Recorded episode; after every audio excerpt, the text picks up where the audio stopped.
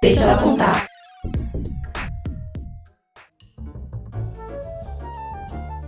Olá, seja bem-vindo a mais um episódio do Deixa ela contar, um podcast que aborda assuntos sobre carreira profissional de mulheres, com suas rotinas, vidas e desafios. Então, pegue seu café, sinta-se à vontade e vem com a gente no Deixa ela contar. No episódio de hoje, vamos falar sobre internet das coisas. A internet das coisas, também conhecida como IoT, pode ser definida como a extensão da conectividade e a capacidade de computação para objetos que normalmente não são considerados computadores. Atualmente já existem diversos exemplos de objetos conectados no nosso dia a dia, como eletrodomésticos, veículos, relógios e até tênis. No mundo corporativo, o IoT se torna cada vez mais um elemento necessário para a competitividade das empresas, pois auxilia tanto na tomada de decisão mais rápida, quanto na antecipação de problemas, riscos e tendências. No primeiro trimestre de 2020, o crescimento de projetos de IoT no Brasil representou 19% de todos os projetos de IoT na América Latina. E o setor que mais se beneficiou foi o agronegócio. E para nos explicar o que é a internet das coisas na prática, convidamos a Telma. Formada em administração de empresas, Telma acompanhou de perto durante a sua carreira as evoluções das tecnologias de telecomunicações, até fundar o Tudo sobre IoT, uma comunidade de especialistas e profissionais renomados para potencializar as oportunidades de internet das coisas e tornar o Brasil referência no assunto. Olá, queridas ouvintes do Deixa Ela Contar. Eu sou a Tuane. E eu sou a Letícia. E hoje vamos bater um papo com a Thelma. Thelma, muito prazer, seja muito bem-vinda e obrigada por aceitar o nosso convite. Obrigada, o prazer é meu fazer parte desse movimento.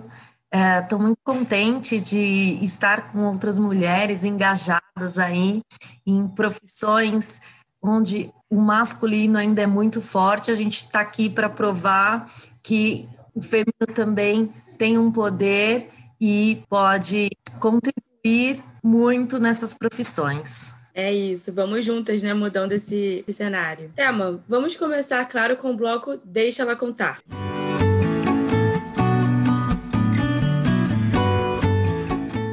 Conta pra gente um pouquinho a sua história de vida. Quem que é a Thelma fora do mundo corporativo? Thelma fora do mundo corporativo, adoro um samba, então tenho na veia né, o gingado brasileiro, adoro música popular brasileira. É, eu tenho uma irmã gêmea, também é uma história que eu sempre gosto de falar, porque faz parte da minha vida, né? Uma vez eu estava ouvindo um CD sobre motivação, né? E aí vem aquela história, não, porque você é uma pessoa incrível, você já competiu com milhões de espermatozoides e você chegou primeiro. No meu caso, eu não cheguei primeiro, eu cheguei junto, né? Então, eu tenho uma irmã gêmea bem querida, sou uma pessoa bastante alegre, positiva, gosto muito de falar sobre o futuro. Aí acaba também por que, que eu estou nessa profissão, que a gente vai comentar daqui a pouquinho. E acredito muito no potencial do Brasil, né? Então, como vocês, eu também faço movimentos para a gente engajar e tornar referência pessoas e negócios no Brasil para que seja destaque no mundo. Ah, perfeito. Bom que a gente está no mesmo barco, então. E pegando agora o gancho, então, até que você comentou da sua vida profissional, conta um pouquinho para a gente da sua trajetória. Como que foi que nasceu tudo sobre IoT? Eu comecei a trabalhar em 98, então já são mais de 20 anos de carreira, e eu comecei a trabalhar numa indústria de telecomunicações móvel, quando surgiu os primeiros celulares uh, na rede TDMA. E de lá eu vi nascer a rede GSM e a gente vem acompanhando essa evolução, né? Que foi o GPRS, depois o ED, que é conhecido como 2G, o 3G, o 4G. Agora a gente está no Brasil implantando 5G, a gente tem o 6G. E eu trabalhei em grandes operadoras dentro da área de produtos, então desenvolvendo soluções que não existiam, colocando essas demandas para o mercado e como a gente aproveitar tudo isso. Algum tempo depois, uns 15 anos em telecom, eu falei, poxa, mas telecom não dá dinheiro, eu preciso uh, mudar de carreira, eu quero ir para TI. E tentei essa transição de carreira, não foi fácil, e eu acabei uh, conseguindo migrar para uma empresa que trabalhava telecom fixa e data center. Então, eu ampliei uh, os meus conhecimentos de telecom móvel para fixa e para serviços gerenciados, essa infraestrutura de data center, onde a gente tem hoje bem popular a questão de cloud. E acompanhei toda essa evolução de mercado, uh, da migração para uma cloud e cloud elástica, que permite novas formas de negócios de empresa. Depois disso, eu já estava com mais de 30 anos, uh, sem filhos, não era casada, mas eu tinha um sonho dentro de mim que era fazer um intercâmbio. Sabe aquele sonho que a gente não viveu com 15 anos e fica adulta, mas aquilo tá sempre com a gente? Aí eu resolvi dar uma parada para fazer o um intercâmbio. Fiquei 10 meses na Europa, morei numa cidade chamada Bray, lá na Irlanda, e quando eu voltei, eu já voltei com uma outra mentalidade que eu queria empreender eu acho que o intercâmbio trouxe para mim habilidade ou capacidade de coragem, né? Porque falei, poxa, eu que sou super família, como que eu consegui ficar tanto tempo longe da minha família, da minha irmã gêmea que eu acabei de citar? Eu falei, eu acho que agora está na hora de empreender. A gente ter mais liberdade de falar do que a gente acredita, uh, não depender né, das regras corporativas eu estava com isso em mente. E quando eu voltei para o Brasil, eu voltei num momento muito bom, porque foi quando as empresas de tecnologia e telecomunicações começou a criar suas primeiras áreas de IoT. E eu comecei a ser procurada por amigos, dizendo: Poxa, surgiu uma vaga na minha empresa e você é minha referência sobre isso. Né? Como eu vi nascer a rede de dados, participei de todo esse processo né, das comunicações móveis e trabalhando sempre voltado para serviços corporativos nesse segmento das comunicações entre máquinas, fazendo os primeiros processos de rastreamento do país. Então, os primeiros rastreamentos começou com a tecnologia de pager, para vocês terem uma ideia. Depois a gente evoluiu para a tecnologia de escada, talvez muita gente que escuta a gente nem sabe que é uma tecnologia de internet de escada, né? Mas é essa Verdade. a CSD. E participei dos primeiros movimentos onde a gente também começou a ter as facilidades de levar as maquininhas de cartão de crédito para a mesa. Porque mesmo existindo cartão de crédito, a gente optando por pagar uma conta com cartão de crédito num restaurante, a gente tinha que levantar para pagar essa conta. E então eu sempre tive na minha carreira essa questão do novo. E eu me sentia muito encorajada para trabalhar com esse novo mundo. Estava começando a se popularizar, que é a tal da internet das coisas. E acabei criando a minha empresa, porque eu vi que quando as pessoas uh, me viam como referência, eu me sentia um pouco insegura, porque eu falava assim, poxa, mas só telecomunicações não permite com que o IoT aconteça. A gente precisa de mais do que só uma conexão. A gente tem a parte de hardware, a gente tem a própria inteligência embarcada no hardware, que é a inteligência artificial, programação, temos a nuvem e temos as, as plataformas em web que vai transformar isso em cenários amigáveis né, trabalhar informações e analíticas para que a gente tenha um resultado do IoT. E eu acabei conversando com a minha rede de relacionamento, né, de empresas de tecnologia, para pegar mais referência de como é que estava o IoT no momento. E eu virei para essas pessoas, meus amigos, e falei: olha, por que, que esse conhecimento que você está me passando, a gente não amplia? Para que ele vai ficar restrito só com nós? Vamos pôr isso em rede? Vamos fazer um evento de internet das coisas? E foi aí que em 2017 surgiu tudo sobre a IoT, onde a gente fez um congresso falando sobre a IoT. E assim a gente vem seguindo. Inclusive, no mês passado, em março, a gente fez mais um evento atualizando as informações sobre a internet das coisas e temos seguido aí esse movimento. Então, claro, o tudo sobre a IoT amadureceu, a gente não faz só evento, Hoje a gente também é responsável por uma comunidade que a gente visa aproximar especialistas, porque tem muita tecnologia nova, tem muitas mudanças que a tecnologia traz de como as pessoas consomem, de como as pessoas vivem. A pandemia também ajuda, né? Ajudou muito a questão da internet das coisas, impulsionando os negócios. E esse grupo de especialistas, a gente visa compartilhar experiência para facilitar esse processo de se manter atualizado com tanta tecnologia e também para a gente fazer sinergias de negócio, porque quando a gente chega na ponta, não adianta a gente falar só de hardware, ou só de nuvem, ou só de telecom, ou só de algoritmos. Para o consumidor final, ele quer saber como que isso vai refletir em benefícios para o negócio dele. Então, a gente que está sempre prospectando demandas de mercado tem essa facilidade dentro do grupo procurar parceiros para fazer sinergias de negócio e poder atender as demandas de mercado. Thelma, que legal ver a sua história, assim, ver onde ela chegou, né, até o momento, que ainda tem muitos próximos passos, mas que legal ver tudo que você conquistou e essa comunidade, né, que agrega muito valor no mundo. Que bom que chegou nesse momento. E eu queria frisar assim dois pontos da sua história que eu acho que me marcou. O primeiro é a questão da coragem, da autoconfiança. Então, que bom que você foi para o intercâmbio e ligou esse gatilho em você para ver que você tinha coragem, que você podia, né, e ter essa autoconfiança. E o segundo ponto que também é muito importante, de foi de você ter a sensibilidade de perceber em um momento que você era referência em um assunto e poderia tirar o melhor proveito daquele momento. Então, muito bom. Entrando agora no papo de especialista,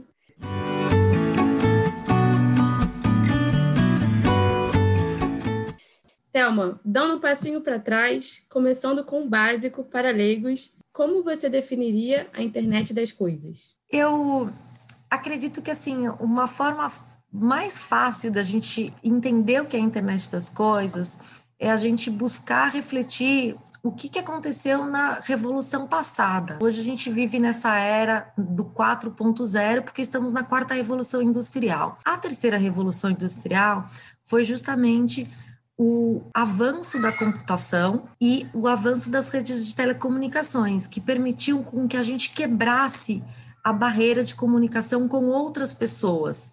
O que a internet das coisas vem é, é fazer com que a gente quebre essa barreira não só com pessoas, mas com coisas. E quando a gente fala coisas, é a gente imaginar outros objetos físicos que a gente está olhando nesse momento, uma mesa, uma cadeira, uma lâmpada, o farol, o nosso carro, nossa TV, e a oportunidade também da gente colocar outros seres, outros animais também, a possibilidade da gente entender o que está acontecendo com outros seres biológicos. E também com o campo, com o ar, tudo que a gente possa quebrar esse limite geográfico. Então, como que eu consigo acompanhar a minha produção agrícola não estando necessariamente dentro da minha fazenda? Eu acho que o conceito básico é esse, a gente quebrar o limite de comunicação com as coisas. E aí muita gente deve pensar, poxa, mas o que a Thelma está falando? As coisas não falam. E aí eu quero trazer uma experiência com bebê. Quando a gente é bebê, eh, os recém-nascidos, eles também não falam, e a gente se comunica com eles. E como que a gente se comunica com eles? Através de temperatura, por exemplo. Quando um bebê não está legal, a temperatura dele vai mudar, e significa que ele tem uma febre. É uma forma de comunicação com a gente. E para a gente se comunicar com as coisas, a gente, além de dar acesso à internet, né, dar uma comunicação que remotamente eu possa fazer um contato, a gente inclui sensores. Então, temperatura foi um exemplo, umidade é outra, vibração, a própria localização, GPS, porque a gente muitas vezes pode está falando de coisas, né, ou ativos móveis que estão em trânsito, não estão em um lugar só. Então, basicamente, quando a gente fala de internet das coisas, eu gosto de fazer essa reflexão para o passado, porque fica mais fácil a gente entender como que a gente vai dar um passo a mais, observando o que a gente já venceu. E como toda a revolução, se a gente for ver a, a, segunda revolução, que foi a energia elétrica, ou a primeira, que foi o vapor e a mecanização, como que a gente consegue viver sem isso? O que, que seria a nossa vida sem energia elétrica, né? Então, a mesma forma, a gente não vai conseguir mais viver sem o IoT. Nossa, demais. E realmente acho que a analogia que você trouxe foi muito boa, porque até eu tinha um pouco de dificuldade de entender o que, que era o IoT, era uma coisa muito abstrata. Exatamente por estar, tá, a gente não enxerga nada, a gente não consegue ver assim, acho que agora está um pouco mais acessível, até por meio de relógios digitais, a gente consegue programar coisas em casa, então está um pouco melhor para entender, mas achei sensacional a sua analogia. E entrando nessa linha, o que você enxerga de vantagem? Quais são as principais vantagens para você? E tem algum inconveniente? As principais vantagens, eu acredito que existe uma questão do mundo que todo mundo precisa olhar que é a sustentabilidade. Os nossos recursos naturais, eles são finitos. Se a gente não cuidar, isso vai acabar um dia. E a internet das coisas, ela dá essa oportunidade da gente poder monitorar e controlar qualquer coisa. Então a gente tem a oportunidade de utilizar melhor os nossos recursos. Então eu acredito que um dos benefícios que o IoT tem é em relação à sustentabilidade ambiental. E quando a gente pega o ODB, que é os Objetivos de Desenvolvimento Sustentáveis do Brasil, 43 desse plano reflete o que está no Plano Nacional de IoT. Então, isso prova que a internet das coisas está totalmente ligada à questão da sustentabilidade. E aí eu falei de sustentabilidade ambiental, eu acho que vale a pena a gente citar também a sustentabilidade econômica, porque a gente fala de tecnologia e hoje, se a gente for olhar os países líderes, eles trabalham com tecnologia, então o IoT também vai dar essa oportunidade da gente movimentar a economia. E como terceira opção, eu coloco o próprio ser humano. Na minha visão, a internet das coisas ela não tem limite. O único limite, na verdade, que existiria da internet das coisas é a criatividade. Porque fora isso, que a gente consegue imaginar de situações, a gente pode aplicar o IoT e permitir esse desenvolvimento humano de capacidade, até onde a gente pode criar, o que, que a gente pode monitorar ou observar que não está perto da gente e que vai trazer novas descobertas para a humanidade. Porque a partir do momento que eu começo a ter dados de situações que eu não teria como obter dados por questões geográficas de estar tá acompanhando ou por limitações de acesso né? Então, às vezes, vocês que trabalham com engenharia conhecem muito bem os seus negócios, mas é difícil outras pessoas acessarem as informações porque elas não podem estar nessas atividades com você. E a partir do momento que essas atividades estão sendo controladas e mapeadas, esses dados podem servir para outros setores. Então, vamos colocar uh, num exemplo prático, a gente tem aqui engenheira química, engenheira civil, como que a temperatura pode estar tá afetando uma obra? É só a temperatura que afeta? Será que a questão de umidade, do vento, está afetando também o concreto ou como que isso está prejudicando uma estrutura, o sol que está batendo num tipo de revestimento. São dados que vai servir não só para quem está fazendo a obra, mas pode servir para uma indústria química que precisa fazer ou ver uma tinta especial ou fornecer outros tipos de garantia para aquele serviço. Então, assim, teria muitos exemplos que, assim, às vezes até é complicado a gente citar, porque a gente vai ter dados que podem ser trabalhados para novas descobertas, ou mesmo em situações simples. A gente vê que Uh, por exemplo, citar uma indústria que não tem a ver com engenharia, mas, por exemplo, o varejo. A pessoa colocou um beacon para estar tá medindo como é que era controle de, de estoque né, dela, ter as etiquetas conectadas para facilitar esse processo, fazer a contagem de pessoas na loja para saber onde as pessoas ficavam mais paradas, para poder mudar a vitrine ou os lugares de destaque. E nesse movimento, ela acabou tendo dados que permitiu outras de descobertas que ela nem imaginava quando ela implantou o IoT.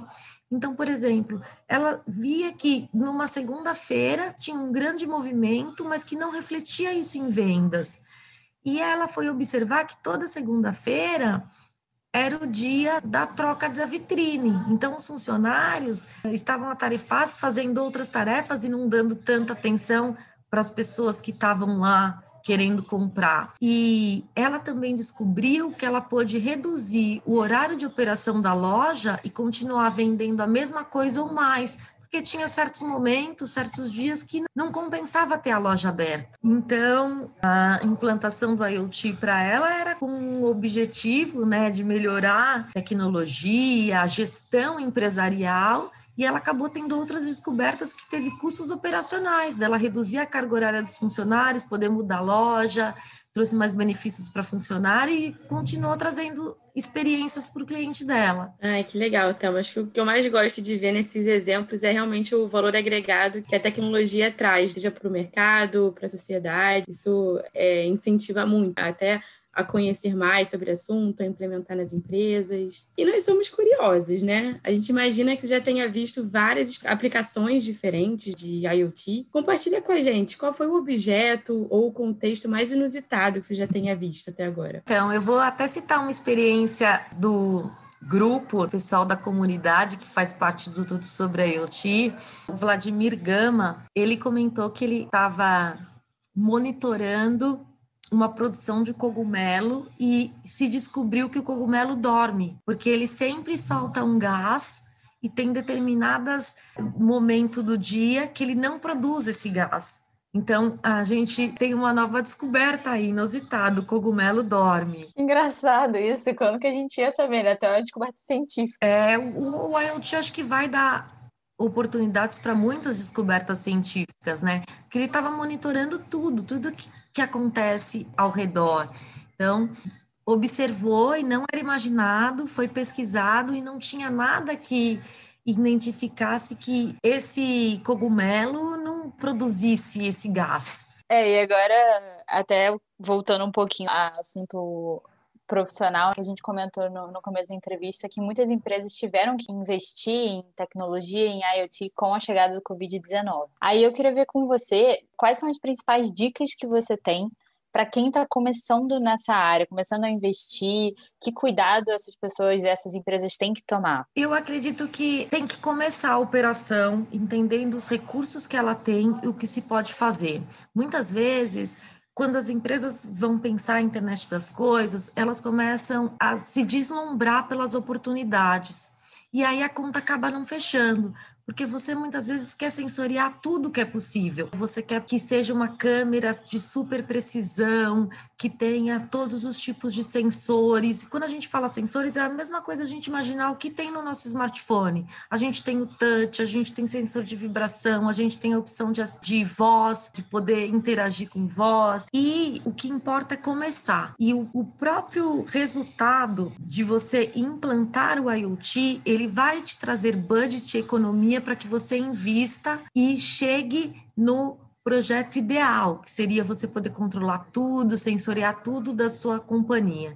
Então, a primeira questão é comece pequeno, mas comece. Até porque a experiência vai te levar às novas rotas não imaginadas antes. Uma preocupação que se deve ter é em relação à segurança. Hoje, a gente vê, temos diariamente situações de hackers, de invasão.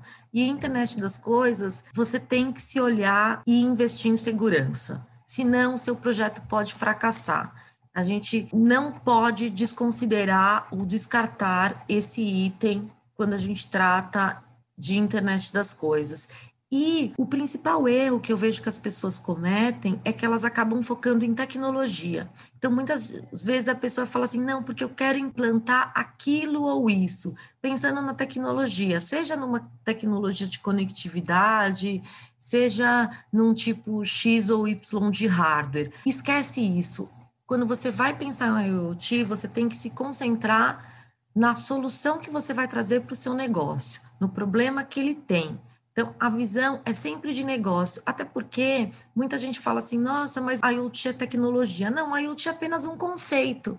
E para mim, esse conceito reflete em negócios e não em tecnologia. A tecnologia é um meio que permite a gente melhorar os nossos negócios aplicando o IoT, mas olhar com uma visão de negócios. Legal, Thelma, boas dicas. E aí, trazendo agora para um cenário mais brasileiro. Algumas semanas aconteceu a conferência do Tudo sobre IoT. Você acredita que as empresas do Brasil eh, têm procurado se capacitar mais sobre o tema?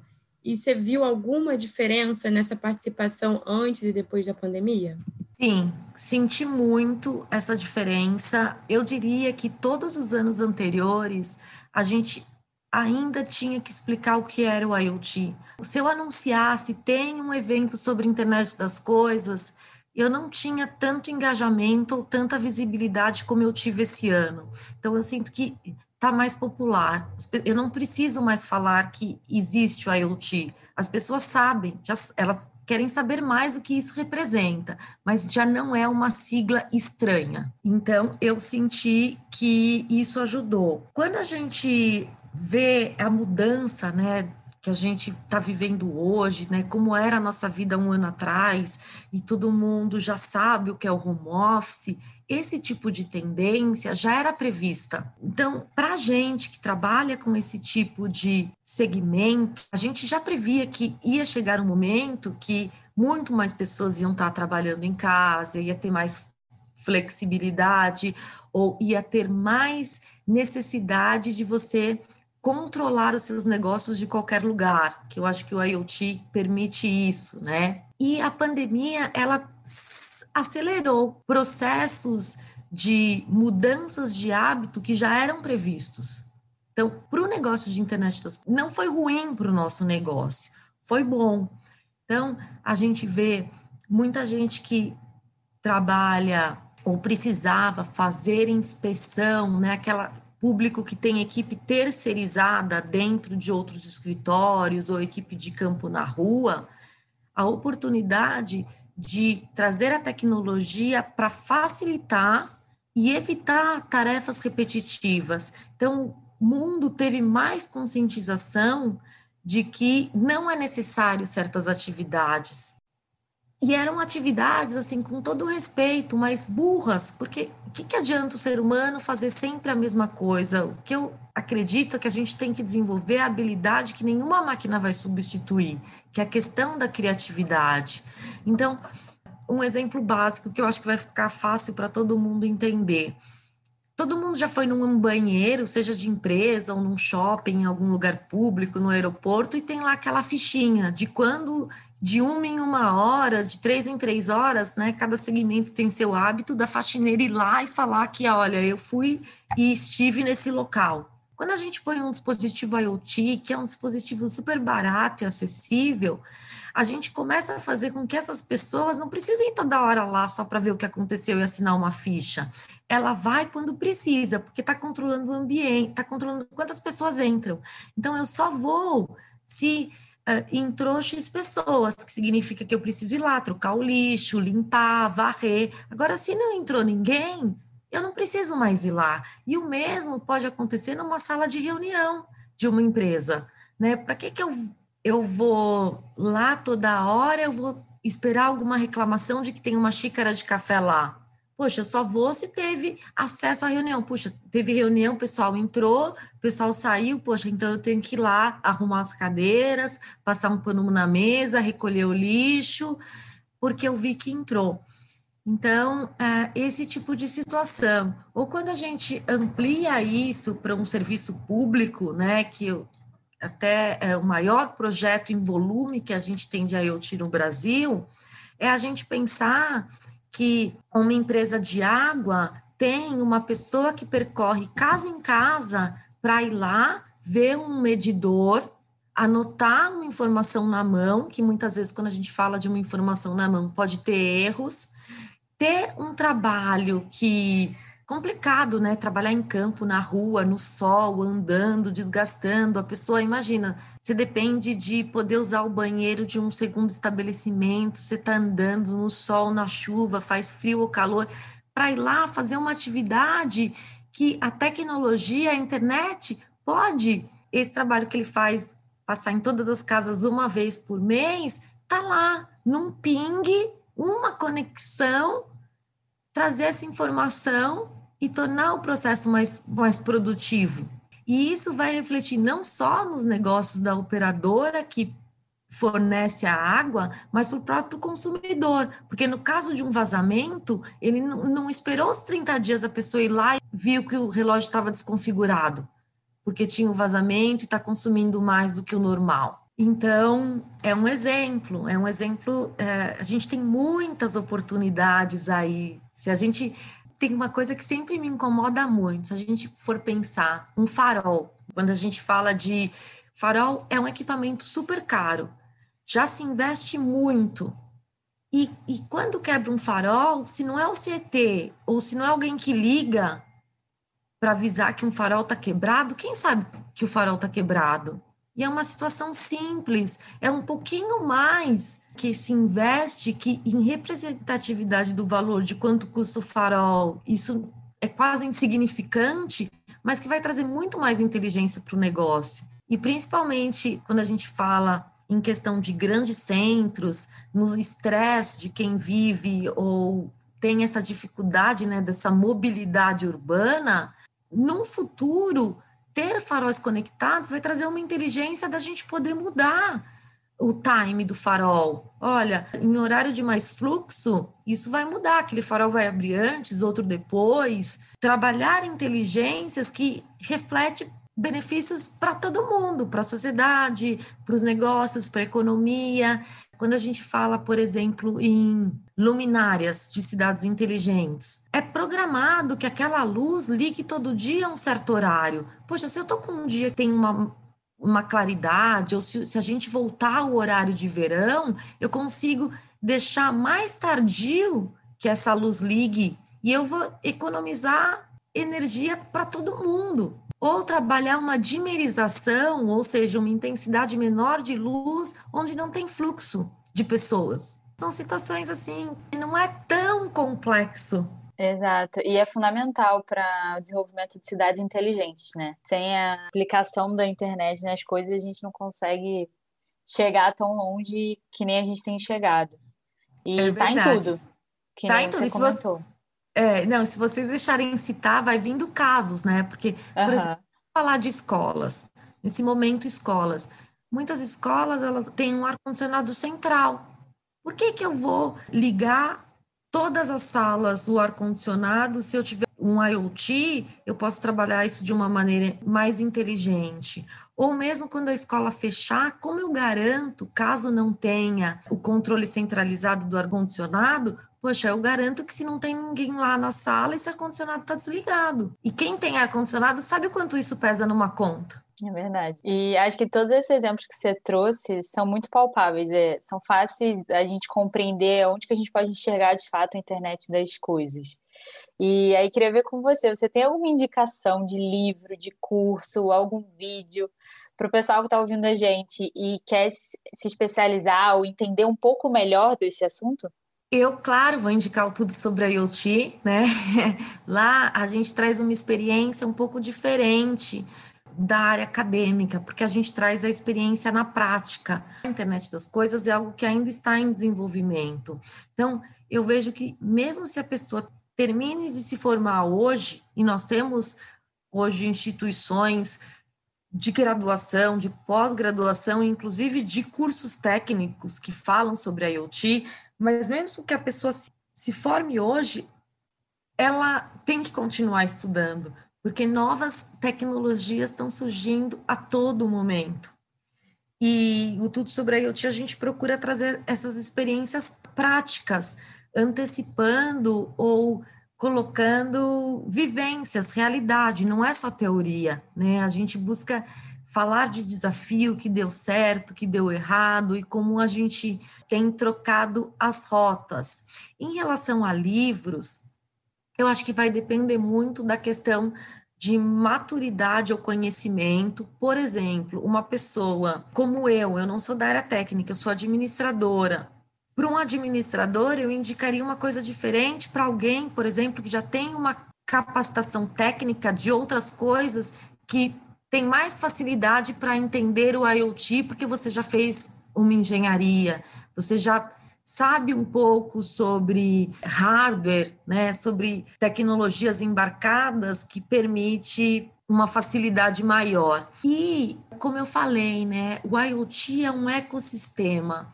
Então, depende de onde a pessoa quer se especializar. você pode se especializar só na indústria de microcomponentes. Você pode se especializar só em conectividade de internet das coisas. E quando a gente fala, por exemplo, de telecom, a gente tem redes que nasceram especificamente para o IoT, para trabalhar as comunicações entre coisas, que é diferente da rede que a gente usa para se conectar né? Diferente da rede das pessoas que estão ouvindo a gente em alguma plataforma online. Uh, você quer se especializar em plataformas? Quando a gente fala em plataformas IoT, não é uma única plataforma. A gente tem uma série de plataformas envolvidas, né? A gente tem o que a gente chama, por exemplo, de broker MQTT, que é uma plataforma que vai estar tá só recebendo os dados. Aí a gente tem outra plataforma que a gente de Big Data, que vai começar o tratamento desses dados. Depois a gente tem plataforma que envolve a inteligência artificial, que depois desses dados analisados, como que eu vou transformar aquele dado em valor? Então, vou deixar aí essa indicação vaga para as pessoas pesquisarem e fazerem essa descoberta. A gente, do Tudo sobre a IoT, eu trabalho muito a questão de desenvolver as pessoas para elas criarem as suas rotas. A gente busca ampliar a capacidade e a mentalidade para que elas criem as rotas e façam as suas assinaturas do IoT. Então, eu posso ter uma visão de IoT que é diferente da sua e está tudo bem. Legal, Thelma. Bom que acaba sendo um, um tema bem amplo. Cada um vai se interessar por uma determinada plataforma, né? Como você comentou, e segue a sua rota, né? Acho que gostei desse mindset. Legal, obrigada pela dica. Entrando agora no quadro Mulher no Comando.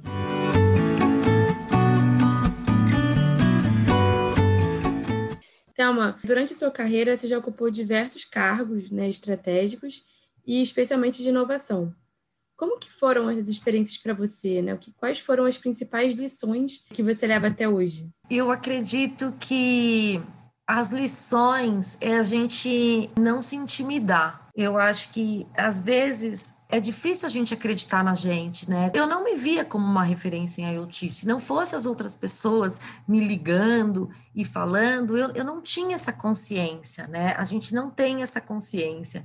Então, eu acho que a gente tem que valorizar o que a gente tem de melhor. E muitas vezes o que a gente tem de melhor pode até diminuir a gente. Então, assim, até dando exemplo real da minha vida, né? Eu sou administradora e sou líder de uma comunidade que fala sobre internet das coisas, onde a base por trás disso está tecnologia.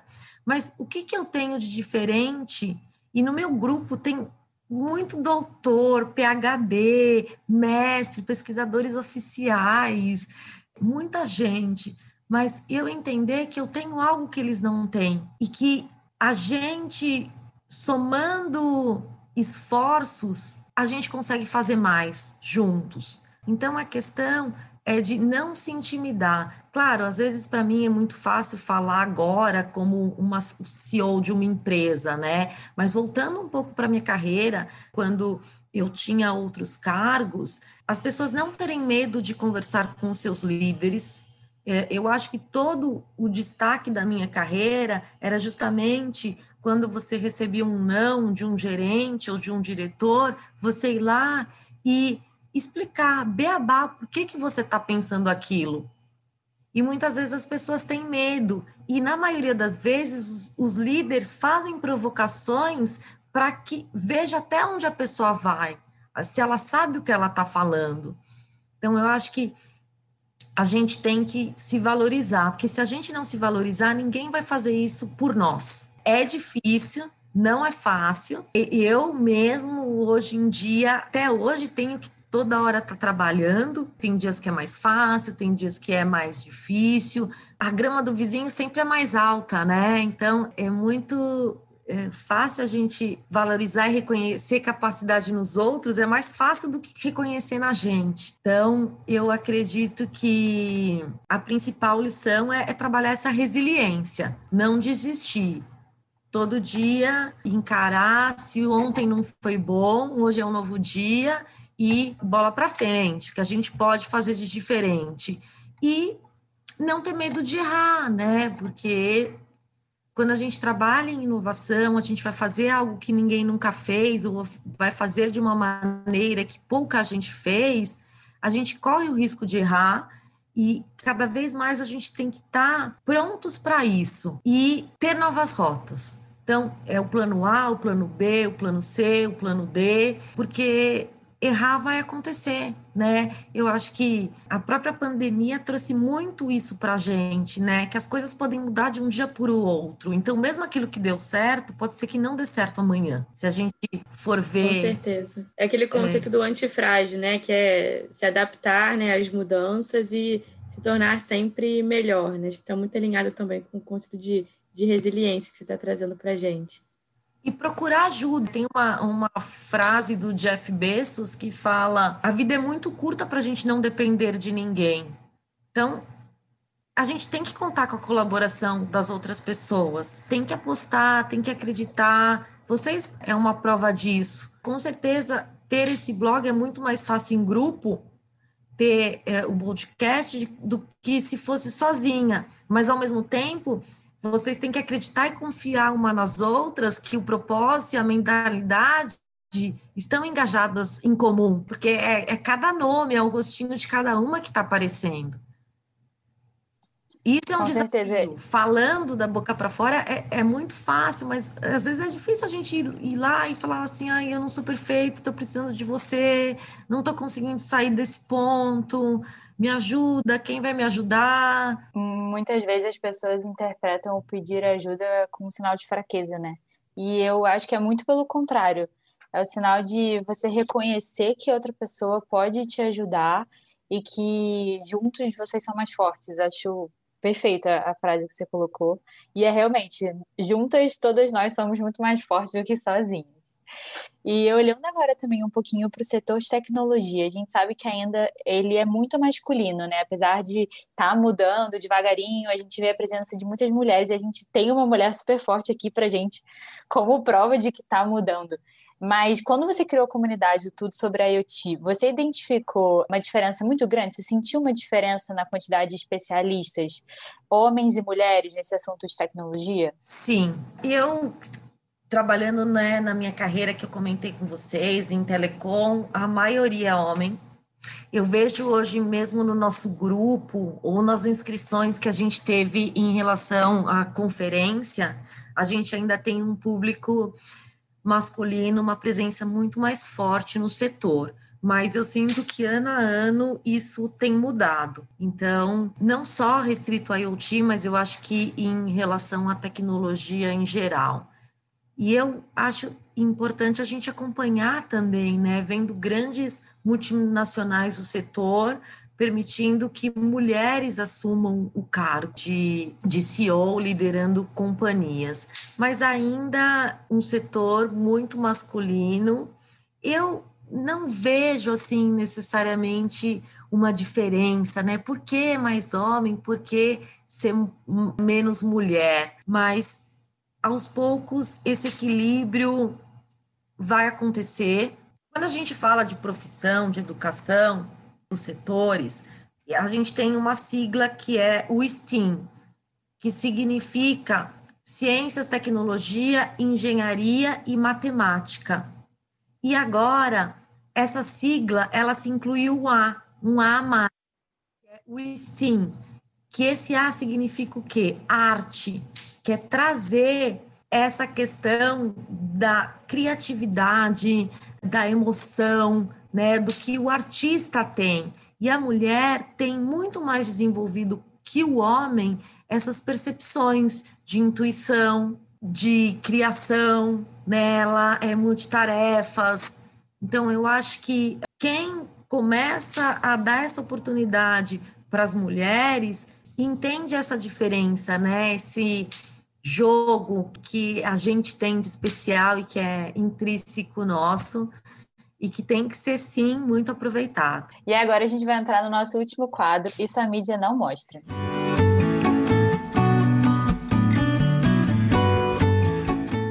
Então, conta pra gente, quais são os objetos conectados que você tem na sua casa? Eu não tenho muitos objetos conectados aqui em casa, não.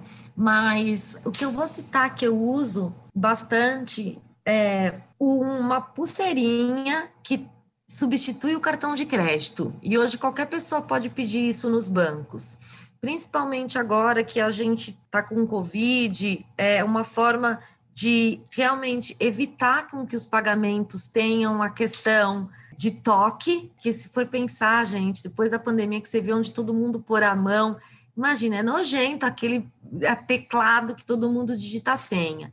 E independente da pandemia, uma segurança, né? Porque é algo discreto, é uma pulseira e dá para você pagar uma conta. E também que citar esse exemplo, quando a gente pensar em internet das coisas, a gente não visualize só uma conectividade IP. Existem outras tecnologias de conectividade, como essa que eu estou citando, que é, é uma tecnologia de proximidade, que também permite com que a gente conecte coisas. E a segurança é a mesma para o meio de pagamento, porque aquele chip do nosso cartão, ele tem as mesmas configurações, a mesma chave que tem no cartão de plástico pode estar na pulseira. Nossa, demais você trazer esse exemplo, porque justo hoje eu estava lendo uma reportagem de como que aumentou o pagamento por aproximação no Brasil com essa questão da pandemia.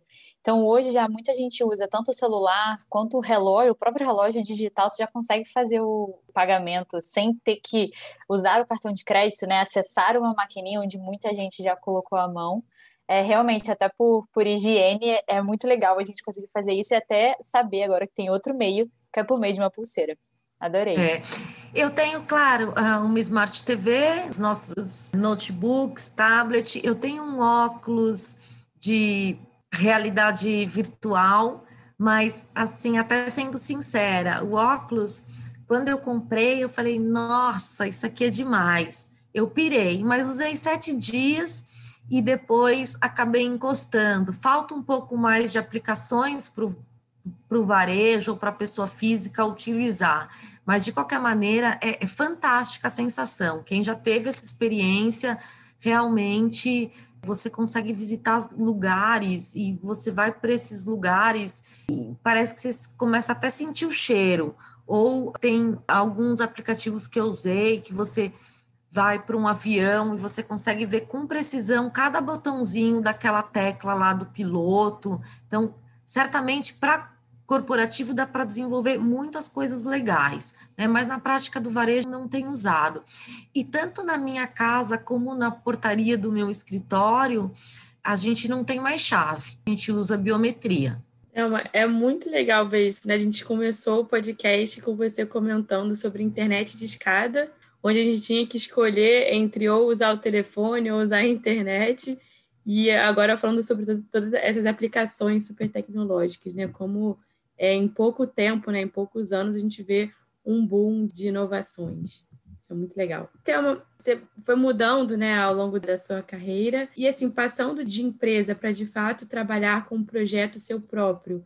É, o que, que mudou na sua, na sua rotina? E tem algum aspecto que você sente falta do estilo de trabalho anterior? Ah, muda muita coisa, né? As responsabilidades, é uma outra visão, né? Você tem que também se preocupar com coisas que não é necessariamente só o seu projeto, mas com os funcionários, com questões legais, com impostos. Então, é realmente uma outra mentalidade. Mas se a gente falar disso, ninguém vira empreendedor. Tem que realmente descobrir depois que você já está dentro, que não tem mais como voltar. O que eu sinto falta, como eu trabalhei em grandes organizações, em empresas assim, com 10 mil funcionários. Eu sinto falta, assim, dessa turma, essas fofocas que acontecem em empresa, esse tipo de situação que muitas vezes quem trabalha às vezes acha chato, mas quando a gente fica longe, a gente sente falta desse movimento. A gente entende um pouco,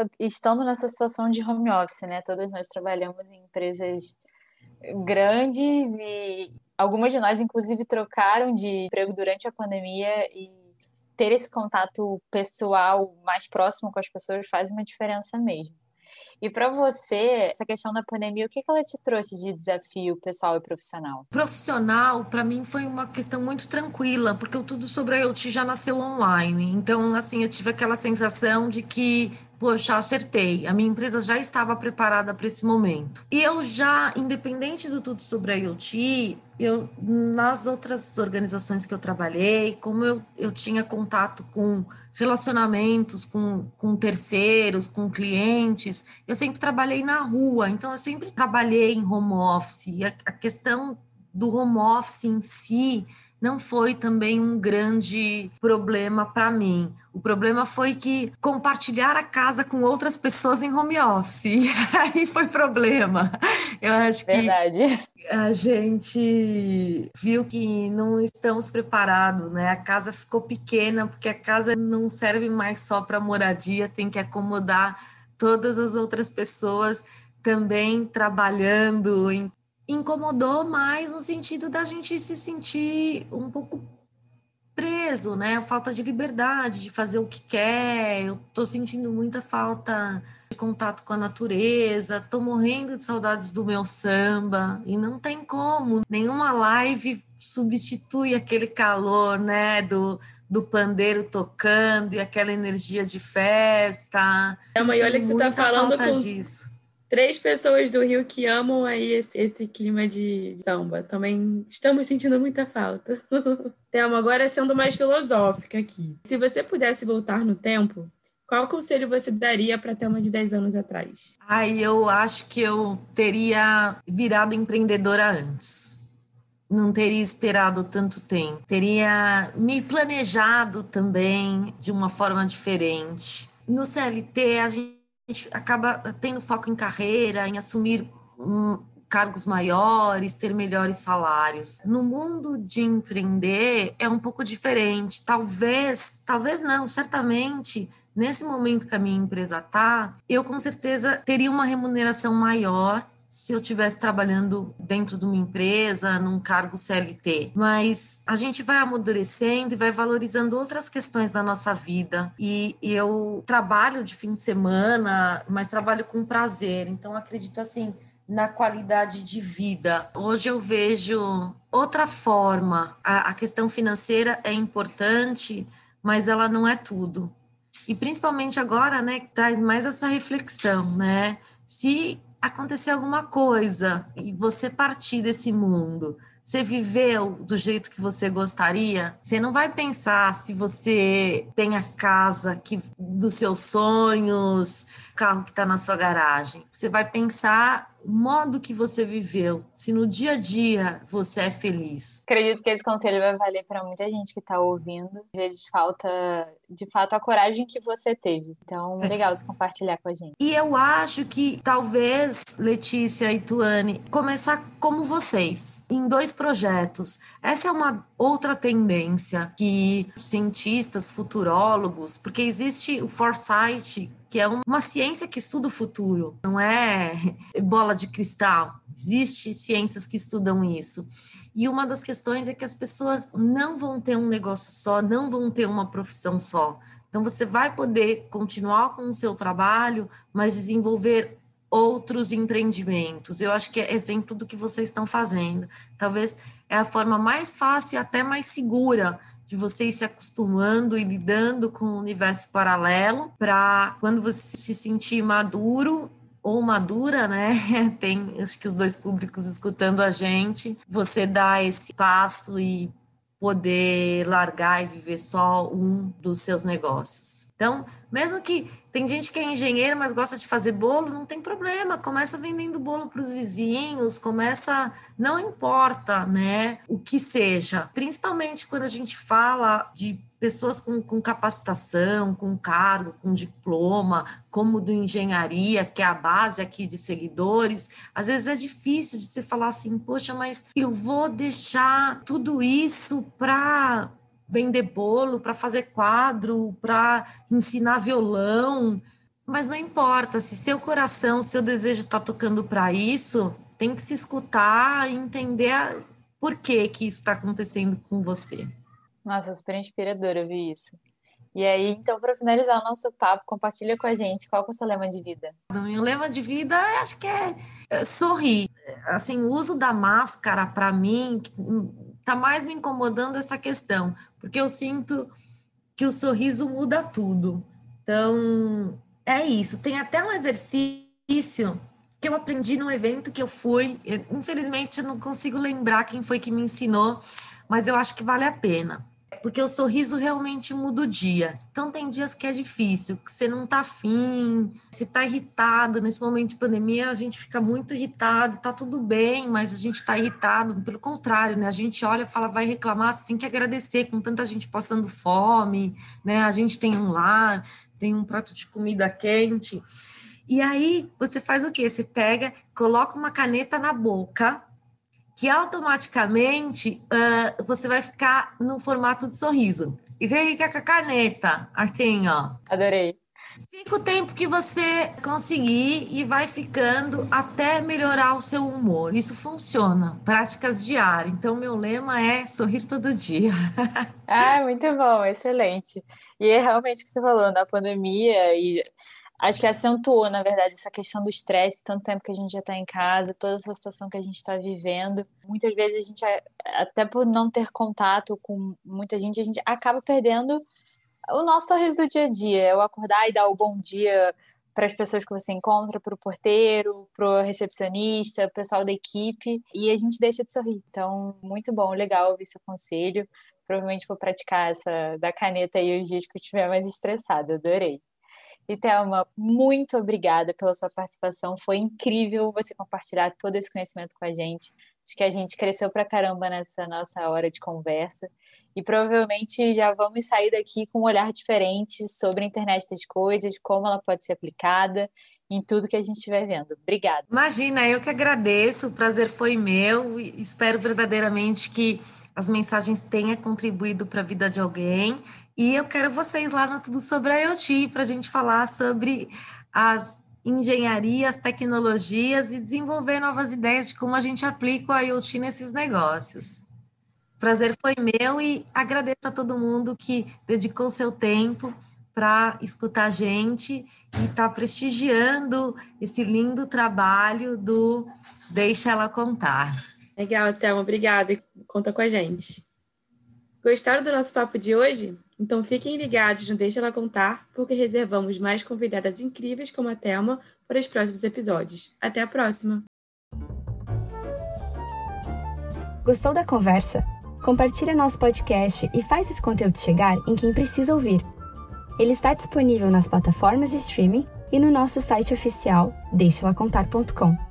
Além disso, acompanhe a gente lá na nossa página do Instagram, arroba Deixa Ela Contar, onde você poderá ficar ainda mais por dentro das nossas novidades e atualidades. Muito obrigada, até o próximo episódio e Deixa Ela Contar.